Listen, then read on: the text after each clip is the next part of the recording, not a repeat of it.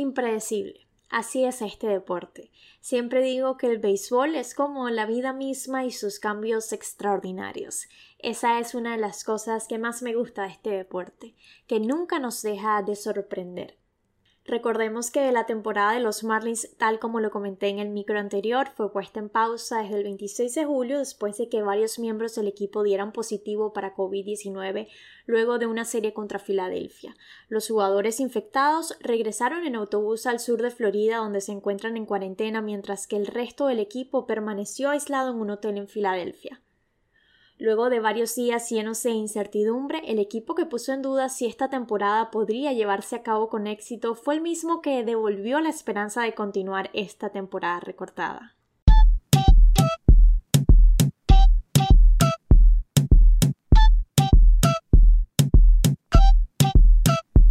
Después de días de inactividad por el brote de COVID-19 que afectó a más de la mitad del roster, los jugadores veteranos se juntaron con aquellos sin mucha experiencia para barrer la serie de cuatro juegos ante los Orioles la semana pasada sumando cinco juegos ganados, para después vencer a los Mets de Nueva York en el primer juego de esta serie. Luego de perder incluso a su capitán, los Marlins de Miami tuvieron que hacer varios ajustes en su roster. Añadieron jugadores de ligas menores y otros por intercambio, pero entre los movimientos que generó más ruido fue la incorporación de Eddie Álvarez, un medallista olímpico de patinaje de velocidad en pista corta. La verdad es que, aun sin tener a buena parte de sus abridores y piezas fundamentales, este equipo improvisado de los Marlins de Miami se destacó. Sorprendió en el picheo, el cual muchos catalogaron como brillante, e igualó su mejor comienzo en una temporada con los inicios de 1997, 2004 y 2009, según ESPN. Por ahora el equipo de Miami está en la cima del este de la Liga Nacional, pero ahora se prepara para enfrentarse a mayores desafíos en el calendario que les viene.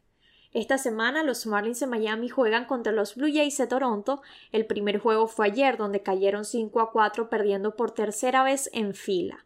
Hoy vuelven a enfrentarse a Toronto en el Salem Field para luego jugar contra Atlanta el fin de semana en el Marlins Park por primera vez.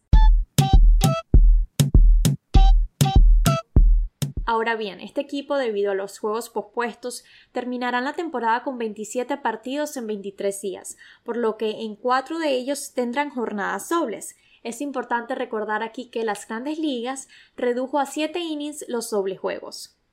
Por su parte, el CEO de los Marlins dijo en una rueda de prensa que la mayoría de los contagiados son asintomáticos y que espera que los 18 jugadores que dieron positivo para COVID-19 vuelvan a jugar esta temporada. Si este equipo de los Marlins que saltó al terreno de juego la primera semana de agosto ha dejado tan buena impresión, creo que cuando se logren reincorporar los que están en la lista especial de contagio, los fanáticos disfrutarán de muy buen béisbol y es que este equipo joven tiene ansias de crecer para posicionarse. Miami no clasifica a los playoffs desde el año 2003 cuando ganó su segunda serie mundial.